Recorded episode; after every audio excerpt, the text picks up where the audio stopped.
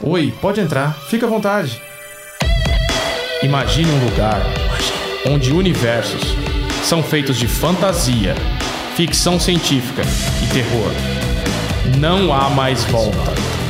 Essa é a passagem para Imaginários.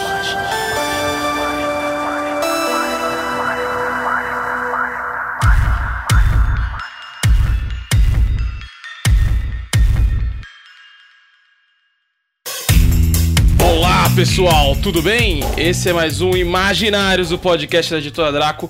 Primeiro episódio da nova temporada. Na primeira temporada que não é a primeira, Eric. Pois é, estou aqui, Eric Sama, participando aí do primeiro episódio da segunda temporada que acabou no meio do, do, do ano do apocalipse, né, cara? Puta merda. E eu sou Rafael Fernandes, editor e roteirista, e tô aqui curtindo esse apocalipse de óculos escuro e protetor solar fator 200. Eu não tô curtindo não, mas eu já tô esperando a vacina que os brasileiros de São Paulo devem receber em breve. E hoje a gente tá com uma convidada especialíssima aqui para ajudar a gente a falar sobre um tema que é muito caro de todos os editores, todos os criadores de conteúdo aí no momento. Valkyria Vlad, bem-vinda ao Imaginários. Oi, oi, gente, tudo bem? Aqui é a Valkyria Vlad, mas por favor, me chamem de Val, que é pra evitar a fadiga.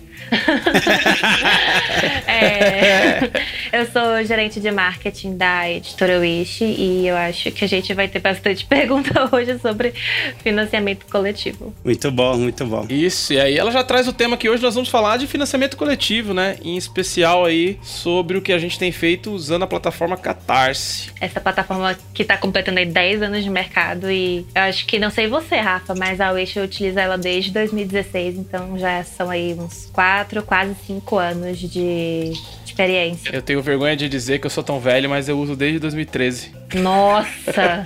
mas aí eu parei por um tempão. Como realizador? É, o campanha do apagão é de 2013. Chocada! Estou passada com essa informação. Mas o que eu vejo todo mundo sofrendo sobre esse assunto é a galera não sabe o que é financiamento coletivo. Você, você, muitas vezes vai falar com alguém que gosta do, por exemplo, algum leitor de quadrinhos, fala, ah, apoia lá o meu financiamento coletivo no Catarse, a pessoa, o quê? O que, que é financiamento coletivo, Val? É um, uma pré-venda? Como é que funciona isso daí? Então, vamos lá. Financiamento coletivo, o que é, de onde veio, o que come. É, vamos ao passo a passo. Então, financiamento coletivo, na verdade, o próprio nome parece meio óbvio, assim, mas as pessoas não têm uma percepção geral do que ele é de fato. De forma bem escrotamente resumida, é uhum. algo que vai ser financiado coletivamente. Então, ele precisa, ele tem uma demanda de que um grupo grande de pessoas, né, assim, um grupo razoável de pessoas, é, se unam financeiramente para viabilizar a realização de algum projeto. Então, o financiamento coletivo, ele tem uma característica muito importante de ser em sua maioria online, né? Eu já vi financiamentos coletivos acontecendo de forma offline, mas assim, bem mais informal, bem menos estruturado. É, é a vaquinha, né? Mais próximo do que a galera chama de vaquinha. No caso do Catarse, a gente tem uma pequena diferenciação que a gente chama de financiamento coletivo por recompensa, que não é só apenas as pessoas juntarem um montante de, de, de, de dinheiro, de verba para financiar algo, mas também receber algo em troca, como se ela estivesse fazendo uma compra hiper antecipada. E já trazendo isso para dentro do mercado editorial, eu costumo dizer que o financiamento coletivo coloca o leitor no começo da cadeia de produção se a gente parar para pensar, dentro da publicação do livro como um todo, a gente sempre tinha lá aquela figura enigmática, né, assim, do, do, do editor escolhendo e fazendo a curadoria do material, selecionando os profissionais, imprimindo e somente então é, revelando para o leitor que o livro está disponível no mercado. Pelo financiamento coletivo, isso acontece antes. A gente convida os leitores a entrarem dentro da nossa rotina, a conhecerem os projetos que a gente está imaginando e se aquele determinado projeto tiver assim um público considerável, o suficiente para conseguir financiar uma campanha como essa, o projeto acaba sendo viabilizado a partir dali, com o leitor já tendo garantido seu exemplar, já tendo dado pitacos no projeto, é, sei lá, pedindo recompensas específicas, acabamentos, sugerindo mudanças, sugerindo acréscimos. Então, é, é um processo bem diferente do que a gente está acostumado no mercado tradicional. Então, simplificando, basicamente assim, eu tenho um projeto de de um, um livro, um quadrinho, e aí eu, eu tenho tudo menos a grana. E aí o que, que eu vou fazer? Ah, eu vou entrar lá, por exemplo, no Catarse, que é o que a gente utiliza, né? Tanto a Draco quanto a Wish. É, vamos montar um projeto, né? E colocar ali a, a publicação, apresentar a publicação para o público. E aí o público, através aí da, da colaboração deles, decide se aquela obra vai sair ou não, certo? A gente pode ter outras modalidades que permitem que você receba um pouco menos, mas em geral é isso, né? Isso, exatamente. Então, basicamente, o editor ele vai ter um trabalho ainda prévio, né? Assim, antes de revelar para os leitores o, o, projeto, de imaginar, fazer a curadoria, fazer toda a seleção, ver quem seriam os profissionais, orçar é, qual, qual é o montante financeiro que ele precisa para que aquele projeto aconteça e qual seria a precificação dele no mercado de forma geral, assim. Quanto que vai custar o apoio para aquela pessoa dentro da plataforma. Então, tendo esse trabalhozinho prévio e lançando a campanha, o projeto entra no mundo e todos os leitores de todo qualquer lugar do Brasil ou do mundo, dependendo da, do espectro da campanha, né? Se entrega somente nacional, se entrega para fora, qualquer pessoa consegue realizar um apoio. Assim, e se bater a meta, né, assim, de forma bem pragmática, o projeto acontece. E já entrando também assim um pouco nas modalidades, né, isso pro tudo ou nada, que é um tipo bem específico de campanha. Digamos que só acontece se bater a meta, se atingir menos do que aquilo, o projeto não consegue ser viabilizado. Geralmente isso acontece para projetos bem mais caros ou que é, não saíram do papel. Ou para projetos flex, que aí já é um pouco mais flexível. Então, independente de bater a meta ou não, de passar ou não, aquele projeto já vai acontecer, já estava em curso. E a, o editor está utilizando o financiamento coletivo como forma de impulsionar aquela publicação. Eu acho que o financiamento coletivo ele obriga o, o, editor ou o realizador a fazer coisas que não necessariamente ele faria. que é, por exemplo, criar uma campanha de divulgação, uma campanha que apresente o projeto é, de forma completa. É muito comum você ver, principalmente no mercado independente, no mercado de editoras menores, que os projetos eles são primeiro lançados no mercado, depois começa-se a divulgação, né? E eu falo isso praticamente com meia culpa aqui, né? Porque muitas vezes é isso, o projeto ele primeiro acontece para depois a gente ter alguma coisa na mão. Eu acho que o Catarse ele dá uma ótima possibilidade do, do editor fazer uma campanha consistente, apresentando, fazendo peças, é, vídeo, imagens, cards de rede social, tudo para poder explicar melhor o que é aquele projeto antes mesmo dele sair. Acho que isso tem sido uma contribuição muito importante para que as pessoas pensem no marketing de forma adequada, né? Principalmente para produção independente. Sem dúvida, e eu acredito muito nessa questão porque assim, o que, é que acontece que eu vejo as editoras fazendo atualmente? Elas produzem o, o, o livro, lançam no mercado e a primeira publicação feita já é o anúncio com link de venda, então ela não cria nenhum tipo de expectativa em cima do título, deixa para trabalhar conteúdo sobre o livro somente depois. Então eu acredito que é, se não for um título muito famoso, que já venha com hype de fora, é, demore um pouco mais para pegar assim, né, no gosto dos leitores e de ocorrer aquela divulgação boca a boca, que é uma das mais potentes atualmente, né, dentro das comunidades. Então, é, no financiamento coletivo, isso obriga os editores a pensarem um pouco antes, em é, começarem a trabalhar essa esse senso de, de, expectativa, de urgência, de escassez também, porque dependendo do tamanho da editora, de quem está fazendo a campanha, às vezes são tiragens limitadas ou tiragens muito baixas, é, e aí rola uma certa concorrência assim para ver quem consegue apoiar ou não. Então, é, várias coisas acabam sendo ativadas com o financiamento coletivo. Olha, é, concordo, é verdade, né? E, o, e uma percepção que a gente tem desenvolvido, acredito que você também, né? É que cada vez mais autores e editoras têm procurado financiamento coletivo porque os modelos que a gente tinha antes começaram a entrar em crise, né? Eles estão ou se desconstruindo ou acabando, né? Então, para por exemplo, quem faz quadrinhos, um modelo que acabou já faz um tempo que eu vejo aí umas pessoas né, discutindo isso são as bancas de jornal, que é um modelo que já era assim. Eu trabalhava com revista e era uma um outro universo. Então, muitas das coisas que, que eu praticava e que a gente fazia, quando eu editava a principalmente, a gente não vê mais, sabe? Então, por exemplo, as tiragens eram de 10 mil, Uhum. Eram tiragens bem, bem fora do que a gente faz atualmente. Se existe banca hoje em dia, é porque são livrarias que ficam do lado de fora da rua. Nem isso, cara. A, a, banca de jornal hoje, ela é uma loja de conveniência. Vende comida, bebida, bombonier. E também revista e livro. e também revista e livro. Olha só que legal. Às vezes vende jornal também. É, se a revista tá na pior, imagina o jornal. Imagina o jornal.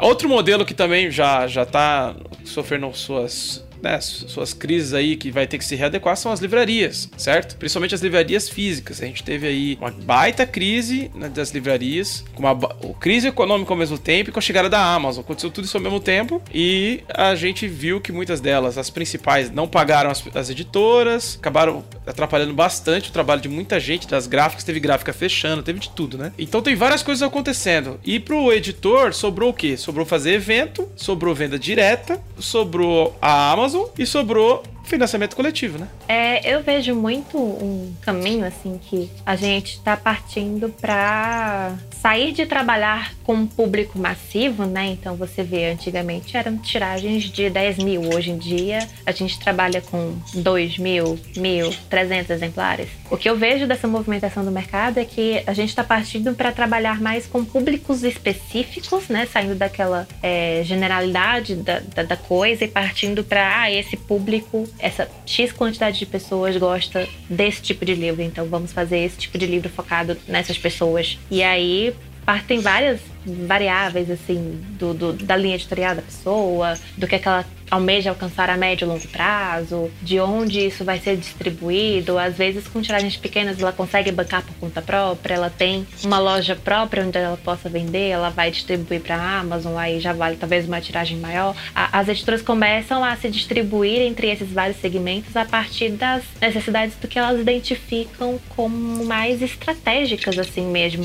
A gente relutou bastante, inclusive, em trabalhar com livraria ou outros marketplaces que não fosse o Catarse e a loja própria, justamente por conta desses modelos tradicionais estarem bambeando, né? E também das concessões.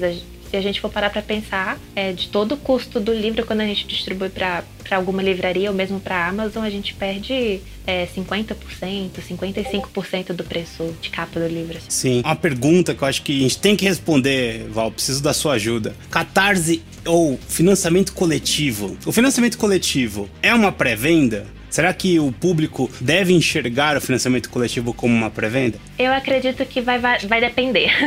A resposta para essa pergunta sempre depende. E na minha opinião pessoal, né, assim, minha opinião, para não sair do nada, eu acredito que se, por exemplo, for um projeto FLAG que já iria sair de uma forma ou de outra, ela não necessariamente precisa do financiamento coletivo para acontecer, isso eu já consideraria mais próximo do conceito que a gente conhece de pré-venda. Uhum. Agora, se for uma campanha tudo ou nada, que precisa bater a meta, que o projeto não vai dar um passo para frente enquanto aquilo não estiver garantido, isso já realmente considero um financiamento coletivo que tem aquela necessidade, todos aqueles pontos que a gente levantou sobre escassez, urgência, coletividade, aí já fica um pouco mais próximo desse conceito de multidão, né, de realizar coisas através da união de um grupo de pessoas.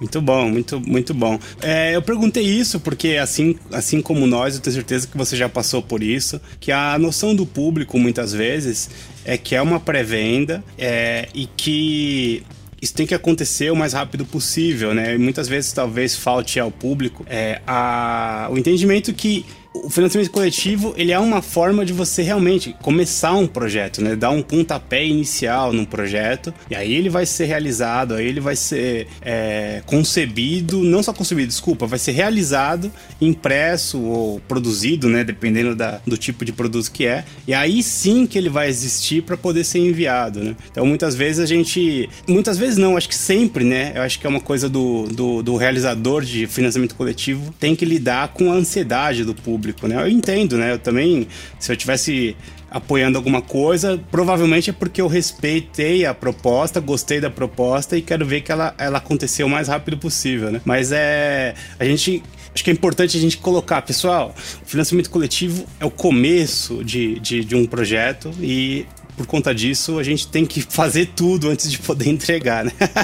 Atualmente eu não sinto tanta dificuldade em relação a isso, é mais quando a entrega do projeto atrasa mesmo, até lá. As pessoas sempre são muito pacientes, mas tem várias cargas de ansiedade. Tem a carga de ansiedade do realizador, né? A carga em lançar o projeto, em ver o projeto bater a meta e entregar o projeto. Tem a ansiedade do leitor, que é em ver o projeto bater a meta e ele ficar tranquilo que vai acontecer, e de receber o, o, o projeto a tempo, né? Assim, no, dentro do prazo. Então, são vários níveis de ansiedade envolvidos e o, uma das coisas que eu mais gosto, na verdade, do financiamento coletivo é por causa do processo educativo que ele apresenta. É, uma das minhas maiores críticas assim ao mercado editorial como um todo é a falta de transparência no fazer uhum. do livro. As pessoas não uhum. falam o tempo que leva para produzir aquilo. Eu vejo pessoas tendo discussões enormes falando, mas poxa, por que, é que isso vai chegar só daqui a um mês, quando abre, sei lá, uma pré-venda na Amazon, por exemplo? E aí tem que entender que tem um tempo de impressão, que tem um tempo de tradução, que tem um tempo para tem tempo para tudo e às vezes atrasa, porque as pessoas atrasam produtos, atrasam um livro, não deixa de ser um produto e, e o pior, é um produto criativo e criatividade precisa ser refinada várias vezes antes de ficar pronto. Não é como se eu fosse, sei lá, numa indústria automobilística que eu só preciso apertar essa peça porque todo o design, todo o escopo já está pronto, agora eu só preciso montar. É, uhum. Sem falar da estrutura também. Recentemente eu fiz um, um fio no Twitter falando sobre as crises que a gente está passando, entre elas a falta de insumos que vai obrigar a vários editores a atrasarem é, a publicação de seus títulos porque tá sem papel no mercado, tá sem cola, tá sem plástico, falta borracha, a indústria têxtil também está passando por isso. Então, as coisas estão ficando para serem produzidas depois, na esperança de que esse material retorne, de que as empresas voltem a distribuir para o mercado nacional e não para fora. Então, é, através do financiamento coletivo eu consigo ter uma maior transparência desse processo, de cada etapa, do que é que vem atrás do que, coisa que na mídia tradicional geralmente a gente não vê acontecendo legal, mas a gente tá falando muito do nosso ponto de vista, né? E eu até imagino, eu colaboro bastante e tal, até tem alguma resposta para isso. Mas qual que é a vantagem para quem tá ouvindo esse podcast de colaborar com um catarse, se ele pode, ou um financiamento coletivo, se ele pode esperar e comprar em outro lugar, se ele, que ele prefira. Qual Depois que, é que tá pronto, né? Depois que já tá pronto, né? Isso. Pra que, que ele vai passar perrengue com ansiedade de esperar X dias se ele pode fazer comprar um papum logo que sair? Eu acredito muito que financiamento coletivo ele é mais do que apoiar alguma coisa, participar de um, uma grande experiência mesmo, de você saber que aquele produto, ou livro, ou projeto só entrou no mercado porque você financiou. Então, uhum. vamos, vamos pegar assim um exemplo básico.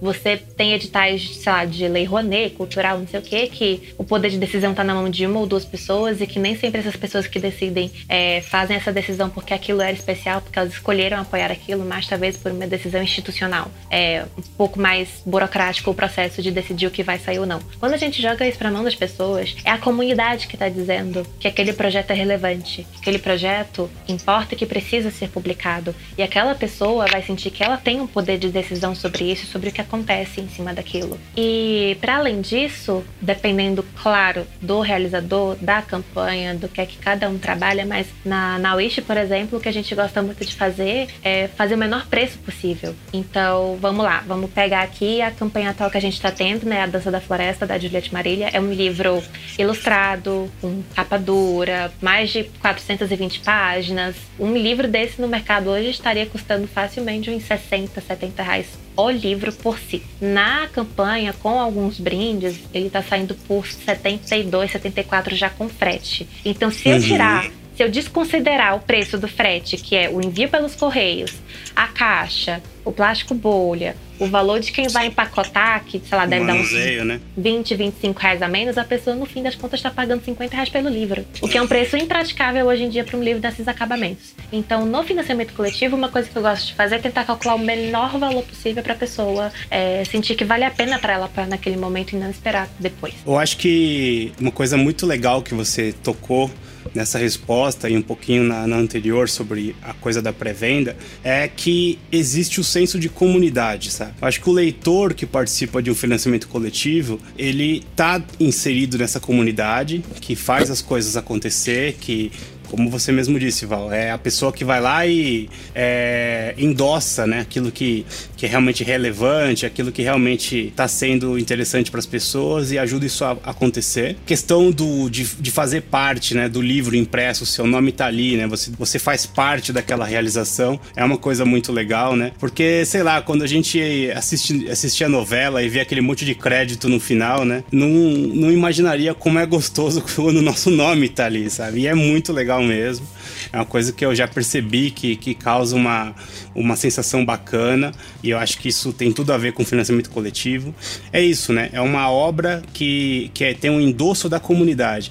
E ao mesmo tempo, eu acho que ela, ela tira do, do editor essa aura de ser inacessível, que simplesmente faz decisões por conta própria, né? Que não tem a participação do seu público e aí depois o seu público vai consumir aquilo que ele está trazendo. É o contrário, né? Se o público não estiver do lado dele, a obra não acontece, né? Então acho que essa união de, dos dois lados da cadeia é, é uma das coisas mais bacanas e mais bonitas aí do, da coisa do financiamento coletivo. Pô, minha visão é um pouco diferente. Eu não tenho esse lado tão romântico de desejar que o meu nome esteja ali, que desejar fazer parte do, de uma comunidade e tal. Eu entro muito mais numas de, pô, eu gostaria de fazer esse projeto que eu gosto gosto acontecer e gostaria de receber ele primeiro. Você gostaria de receber ele com vários itens, com vários, né? Se chama de recompensa, mas vários brindes, né? Aí, marcador, um monte de coisa assim. Porque eu curto, acho que é uma, uma experiência mais legal. E também porque eu, como realizador, também, né? Eu, como autor e como editor, eu acho que é uma forma muito bacana de eu dizer pro, pro meu colega ali que eu apoio o trabalho dele, que eu curto. Então, sempre apoio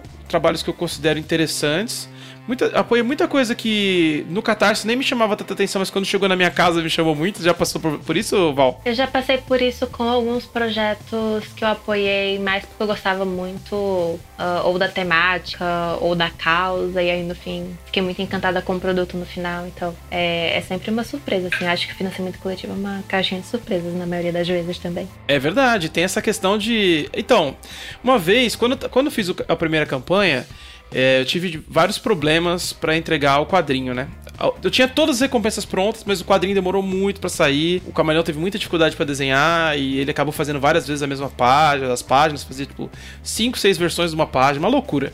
Ele teve um piripaque lá de, de crise existencial e atrasou bastante o projeto. E as pessoas estavam ali é, cobrando bastante, mandando muita mensagem, me traumatizou muito como realizador esse projeto, né? E tanto que eu não queria fazer mais financiamento coletivo. Só voltamos a, a, a conversar sobre isso e a ideia também foi minha. Tipo, eu, eu falei que não queria mais, depois eu falei que queria. É, quando as livrarias realmente começaram a, a, a não pagar e pensei, vamos tentar isso de novo, de outra maneira, com tudo mais organizado, com tudo já pronto. É, mas quando todo mundo reclamava, eu, eu quando alguma coisa atrasa, eu nem lembro. Porque para mim, quando chega um, um, financiamento coletivo que atrasou e que vem do nada, é como se eu recebesse um presente de mim lá do passado. Tipo, eu do presente futuro receber um presente de mim mesmo do passado. Tipo, nossa, chegou uma coisa que eu nem lembrava que eu tinha comprado para mim, sabe? Eu sinto muito isso também, é, em especial porque eu não fico acompanhando muitas coisas que eu apoio, sabe? Eu apoio e deixo as coisas acontecerem naturalmente. Eu sou muito. É isso aí. É, eu não sou muito de ficar na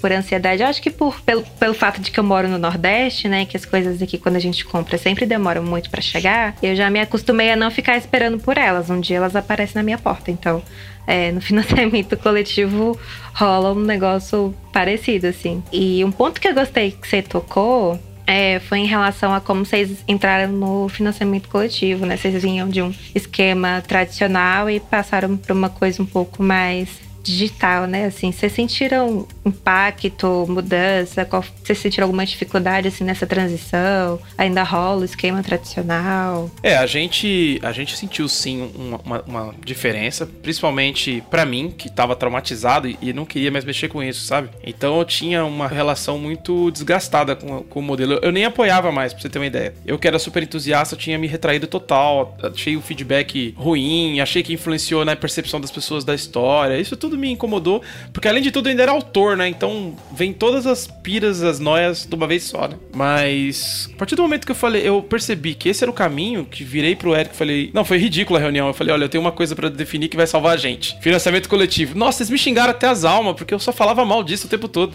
foi muito engraçado. Ele ficou, você tá eu louco? Imagino, que papo é esse? Eu fico você imaginando passa... a pauta dessa reunião.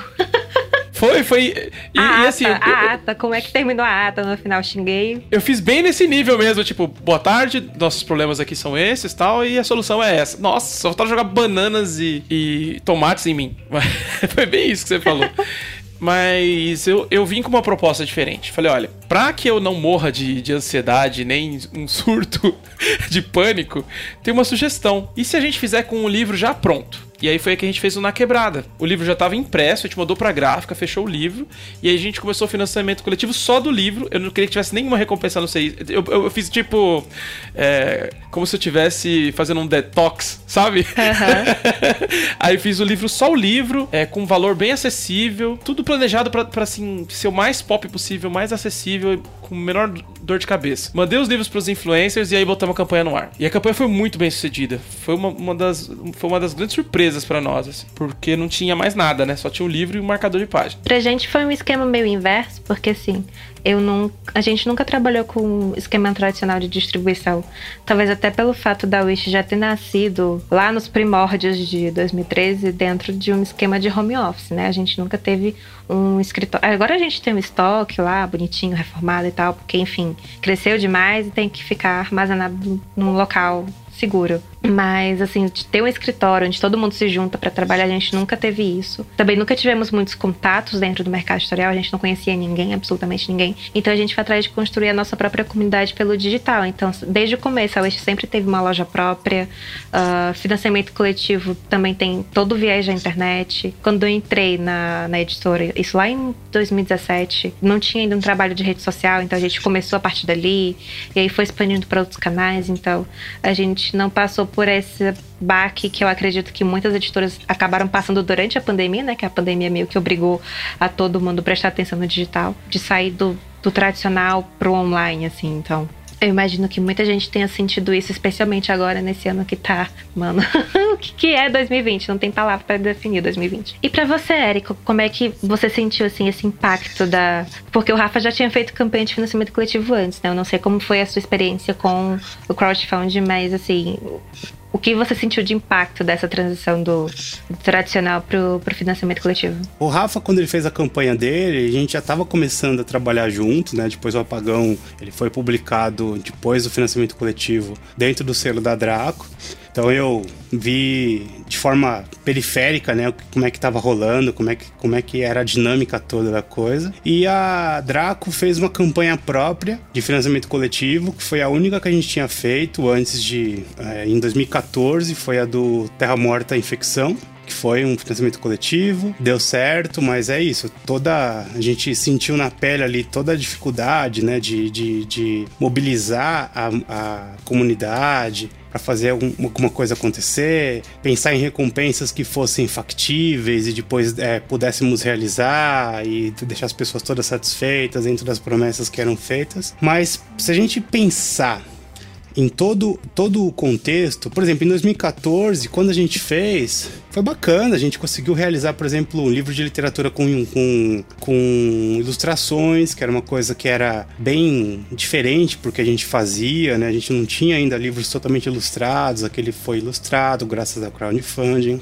Mas é isso, a gente sentiu na pele ali a dificuldade de você engajar as pessoas todas em torno de alguma coisa. Se a gente pensar dentro do, da trajetória toda da Draco, né, como uma editora totalmente independente, ainda mais focada em material original, que a Draco só publica material original, né? A gente nunca publicou nenhuma tradução, a gente nunca trouxe nenhum material de fora. Então sempre foi é, aquela coisa de você apresentar uma coisa totalmente nova e convencer as pessoas a preterir um material famoso, um material licenciado, para poder apostar num, num, material brasileiro, num material exclusivo. Então sempre foi uma, uma luta extra, digamos assim, né, dentro do, da proposta editorial da gente. Mas, ao mesmo tempo, o crowdfunding, é, depois que a gente passou por evento, a gente passou por evento, a gente fez Bienal, a gente começou a trabalhar com livraria de forma mais massiva, com, com distribuição maior, que pegasse várias lojas, não era só aquela coisa de ficar atendendo encomenda, sabe? Que é uma coisa mais típica de, de editora independente. Quando chegou no momento que a gente começou os crowdfundings, que foi no começo do ano passado, né, que a gente voltou com o Na Quebrada, a gente já tinha um certo público que seguia a gente, a gente percebia que tinha muita gente que acompanhava o trabalho da Draco. Tinha, sei lá, todo evento a gente via algumas caras repetidas, tinha umas pessoas que sempre iam, sempre, qual a novidade, o que, que tem de novo, e a pessoa ia sempre lá. E quando a gente começou a fazer crowdfunding, a gente notou essa mesma coisa que no final das contas já existia uma comunidade em torno da editora Draco e que é nosso papel, acima de tudo, mais do que é, convencer é, as pessoas a apoiar um produto novo, era continuar conversando com pessoas que já nos apoiavam, com pessoas que já eram parte aí do, do nosso negócio, né, que faziam o, os nossos produtos acontecer. E ao mesmo tempo, a comunidade de financiamento coletivo, tanto de realizadores como de pessoas que, que consomem produtos é, financiados coletivamente, é uma comunidade bem é, que aceita, está muito aberta a coisas novas, a coisas é, diferentes, a coisas que vão realmente trazer uma experiência. Mas, pô, quando você falou no começo da conversa que o financiamento coletivo ele é uma experiência, tudo faz muito mais sentido, né? Se a gente imaginar dessa forma. Então, para a pessoa ela participar de um projeto totalmente exclusivo, novo, que nunca existiria. É tem tudo a ver com isso, né? E ao mesmo tempo, isso tem tudo a ver com a própria proposta da Draco, né? Que é fazer coisas que, que ninguém fazia, né? Tipo, publicar quadrinho brasileiro editado, roteiro, editado a arte, fazer literatura ali, editando no nível de texto, devolvendo pro autor e falar, cara, você tem que desenvolver mais narrativa, tem que usar descrição. Isso é muito raro aqui no Brasil. Então, pra gente foi uma oportunidade maravilhosa de rever as mesmas caras que a gente já percebia que existia nos eventos e no nosso material presencial e trazer isso mais para perto dentro desse universo digital aí, onde a gente tem crescido e percebido bastante respaldo desse público. É, acho que não houve um desmame das livrarias porque simplesmente elas não, não, não existem, né? A sua maioria já não, não, não atuam, não é muito, muito diferente do que a gente viveu em 2013, por exemplo, certo, Eric? Em Sim. 2013 a gente estava totalmente mergulhado nas livrarias e estava crescendo e tal. Foi uma mudança bem brusca, não foi uma coisa que aconteceu aos poucos, não. Então a gente já estava procurando uma solução para um problema que a gente achou que ia piorar e veio a pandemia e piorou mesmo. Ainda bem que, ainda bem que a gente fez isso em 2019. Se tivesse que começar tudo agora, em 2020, seria bem mais complicado, porque várias das lições que a gente aprendeu no ano passado a gente teria que ter aprendido nesse, né? E durante a pandemia. E se tem final feliz para a história, eu diria que sim, sabe? Porque eu acho que a gente aprendeu muito com as primeiras campanhas. É, as campanhas mais recentes, sinto cada vez mais que a gente tem é, ajustado, né? Algumas algumas práticas, algumas, algumas formas de, de, de se apresentar e de se comunicar com as pessoas, tem tentado melhorar essa parte da comunicação mas é muito mais uma coisa de você ajustar o que já estava funcionando do que ano passado. Ano passado eu percebo que a gente teve é, lições muito mais claras, assim, sabe? Ó, oh, isso aqui não vale a pena fazer, ó, isso aqui tem que fazer de outra forma. E a gente aprendeu muito estudando o que a gente já fazia como vocês a Wish é uma grande inspiração para nós. A gente viu que era um caminho possível por conta de algumas coisas que a gente viu vocês fazendo, sendo bem sincero. Ah, eu fico feliz.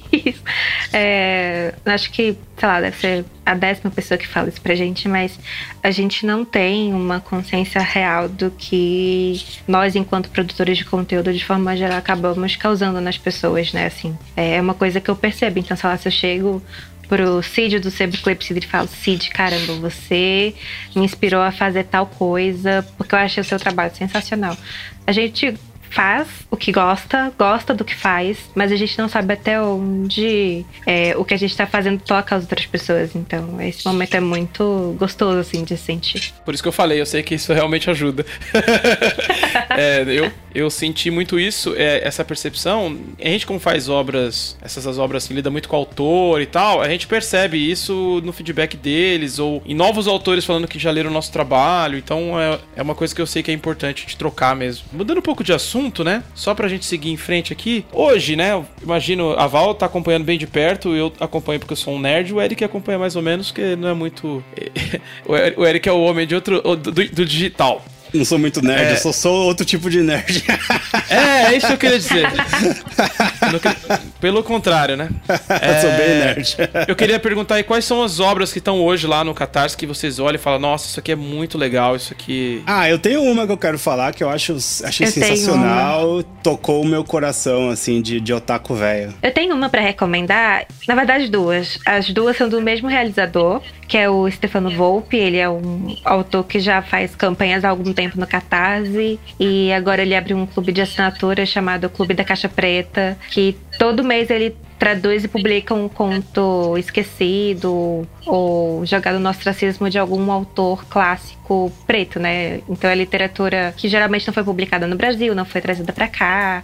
E, e, é uma proposta muito legal que ele tem feito, né? De resgatar esses clássicos pretos. E agora ele também tá com outra campanha, que é a Não Tão Branca, que é um clássico de 1920 e pouco, da Jessie Fleuret. É um, livro, assim, que vai falar sobre uh, como uma pessoa negra insere no meio de um, de um universo de pessoas brancas. E esse livro também nunca tinha sido traduzido no Brasil, ele tá trazendo agora. Então tem essas duas campanhas, assim, pra para recomendar é o Clube da Caixa Preta e o Não Tão Branca. A minha, a minha é uma que já foi realizada, é, então acho que só realmente quando as pessoas encontrarem com o autor em eventos ou talvez uma loja própria, que foi a Samurai Dog, achei sensacional, do Chris Tex que é um, um gibi com uma cara bem de, de, de, mangazão. Só que o cara no teaser trailer dele, ele fez um, uma abertura de anime. Ficou sensacional o material. Ai, que lindo.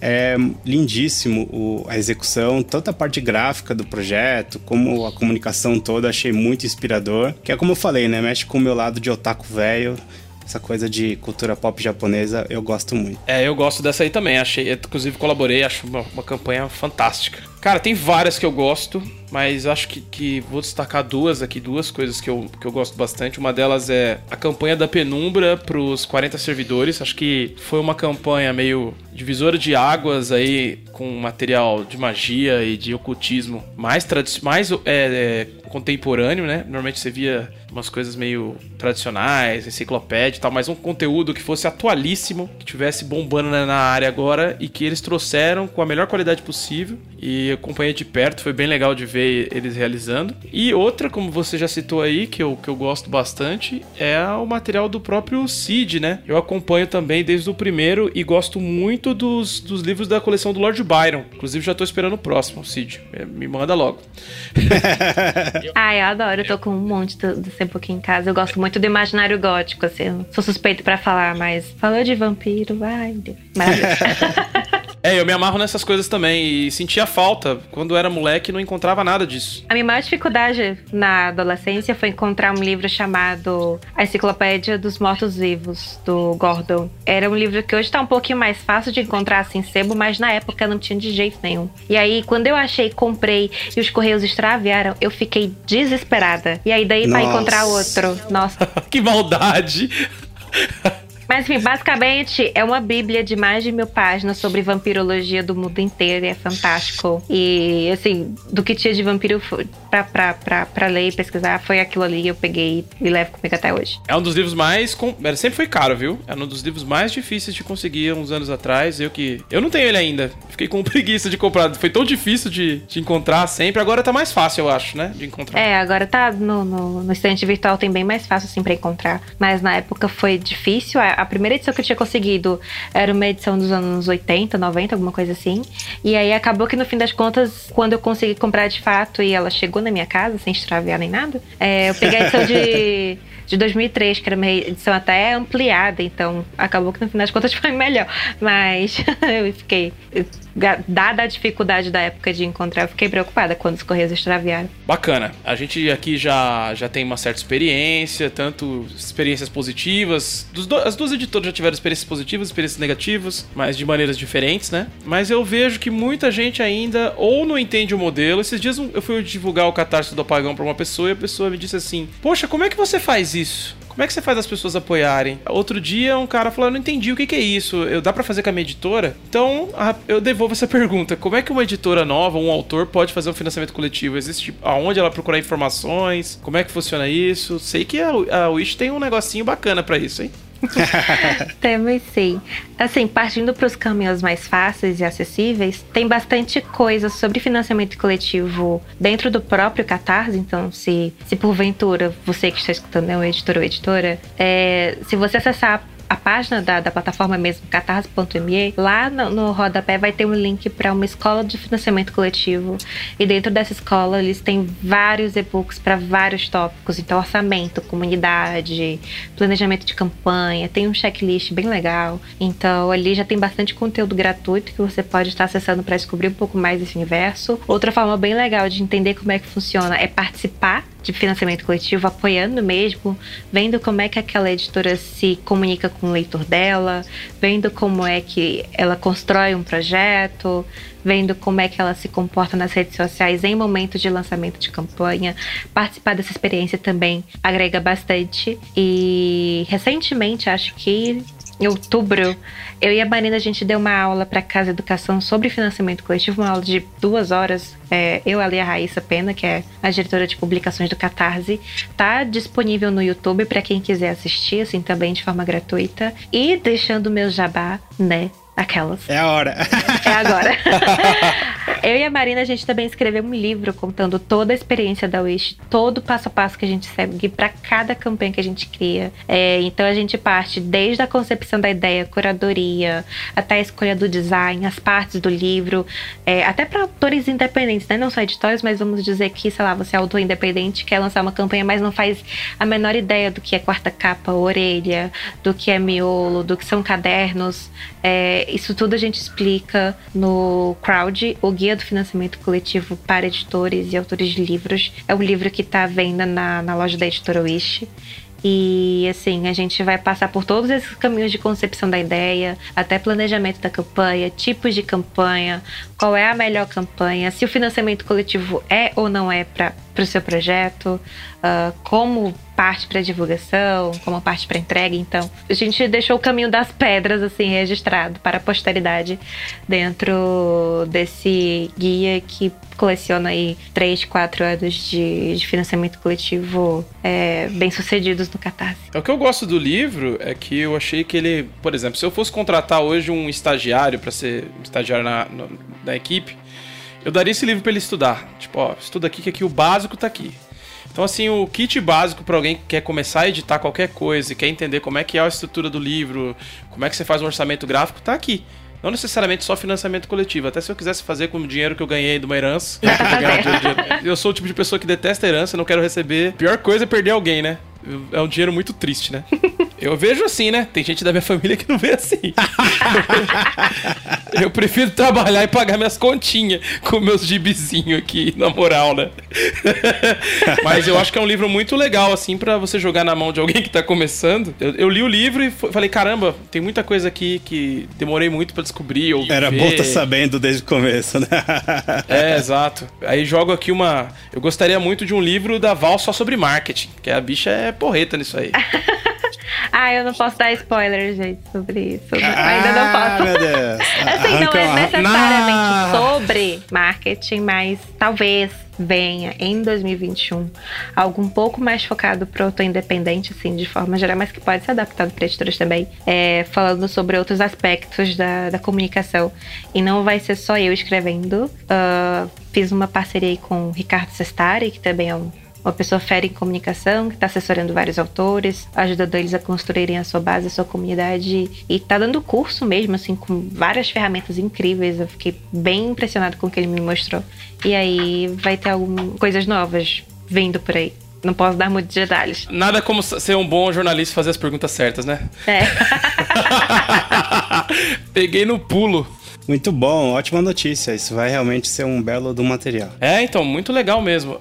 É, Val, queria. Assim, bom, acho que a gente meio que já fez um panorama geral aí, já esgotamos o nosso tempo em um tanto. Mas eu queria, antes de tudo, aí, agradecer pela sua presença, generosidade aí de participar. É, reforçar que a gente é, considera vocês parceiras da Draco, são uma editora que a gente admira e que está sempre aprendendo alguma coisa. E estamos disponíveis aí se precisar de alguma coisa, tá, tamo junto, como se diz. E valeu mesmo, participação maravilhosa.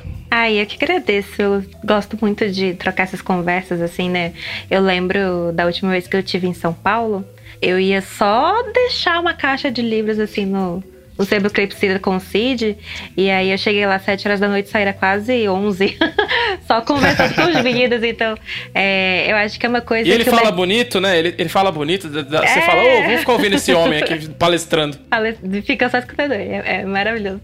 Mas, assim, eu acho que uma das coisas que eu mais sinto falta do mercado editorial é essa troca de contato entre os editores, né? Eu vejo que ainda é muito cada um tentando descobrir os caminhos sozinhos. Então.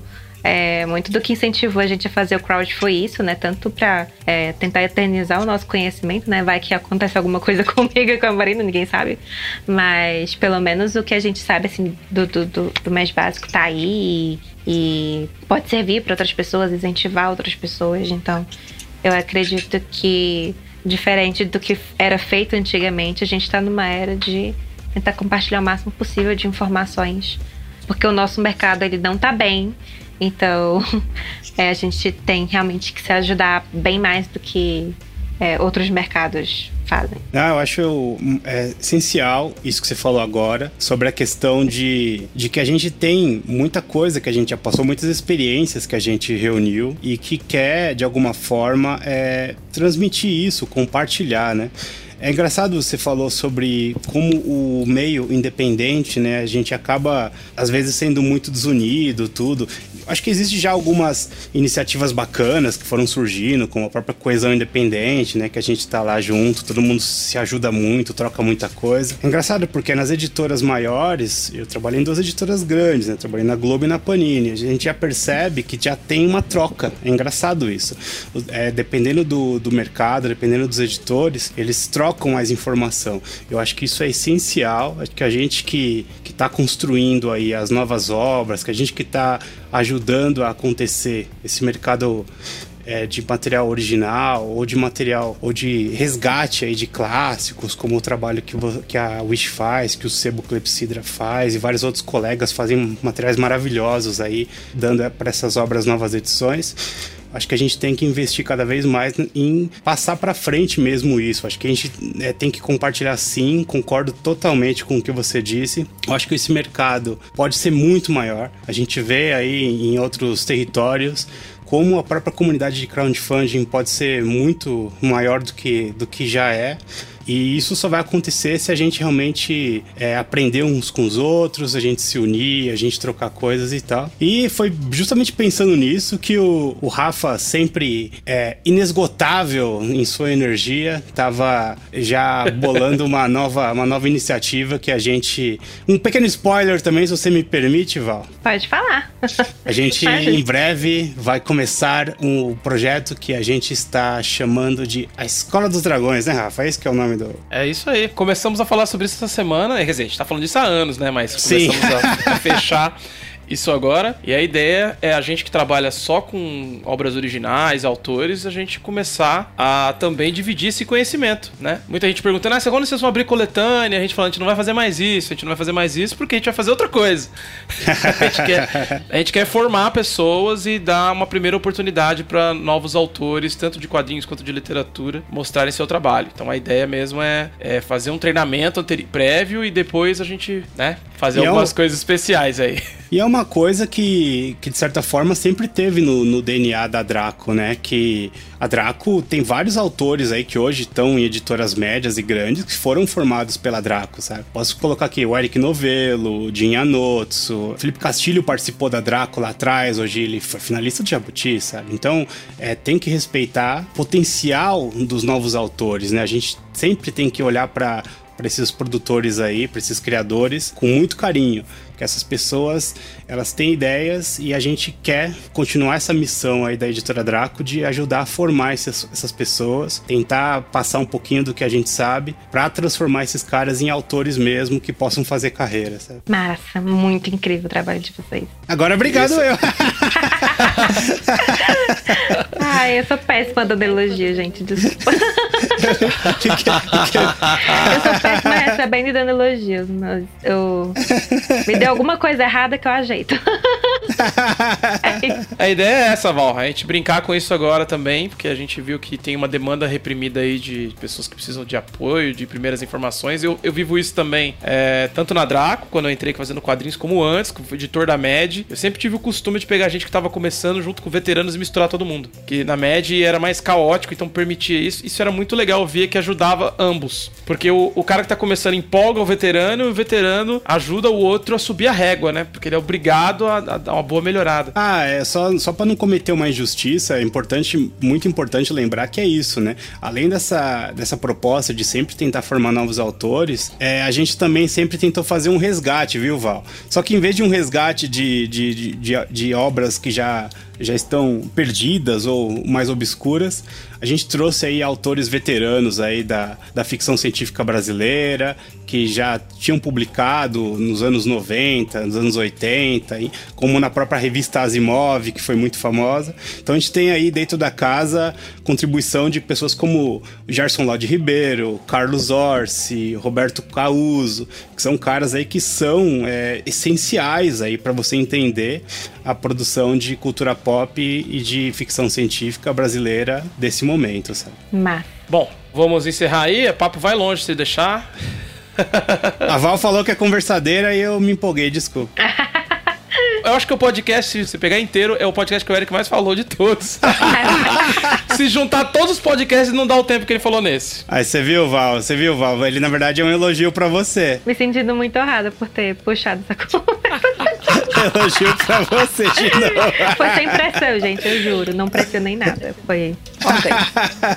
Bom, se quiser fazer suas considerações aí, Val, finais, a gente já encerra o podcast. Ah, eu só queria agradecer mesmo assim o espaço. Eu acho que é muito legal a iniciativa também das editoras produzirem seu próprio conteúdo, terem seu próprio podcast. E eu acredito que isso é um diferencial muito grande assim da, da Draco per si, de dividir esse espaço com outras pessoas, né, outros editores e de trazer tópicos diferentes a cada vez e, enfim, promover a literatura brasileira dentro do mercado. Então, só tenho a agradecer mesmo assim pelo convite e tamo junto. Nossa, ficou sensacional esse programa. Val, muito obrigado. Obrigado, Eric, por ter acordado hoje, tá vivo. a gente pode fazer um podcast bacana pra quem quer descobrir o que é crowdfunding, pra quem quer fazer um crowdfunding, acho que é um ponto de partida legal. Depois vai pro livro da Wish, estuda o material lá do Catarse, vem conversar com a gente, né? Acho que a Val pode ajudar, eu também tô aí, se eu puder falar um pouquinho, se as pessoas quiserem ajuda. Mas queria ir falar, olha, pra seguir a Editora Draco é Editora Draco no Instagram, no Facebook, no YouTube, no Twitter, no Tinder. Onde você procurar Editora Draco, você vai encontrar, né? Só cuidado com o Tinder da Draco, é o Eric que toma conta. Eu só vou dar risada. Eu vou ficar bem quietinha na minha. E é isso, valeu. Essa nova temporada a gente pretende fazer várias coisas diferentes e se preparem aí pra escola dos dragões, ou de dragões. Ainda não decidi, Eric. Vamos decidir depois. Então tá bom, mas ó, é, esse é, é, de o- dragões é, o- mais da hora, Tirando né? Porque pode. coroa. De dragões permite vários dragões, de várias sexualidades, de vários gêneros e tudo, né? Isso, acho a escola de dragões mais inclusiva. Perfeito. Então é isso, valeu. Então é isso, esse foi o Season Premiere da nova temporada da Editora É o Season Premiere da nova temporada.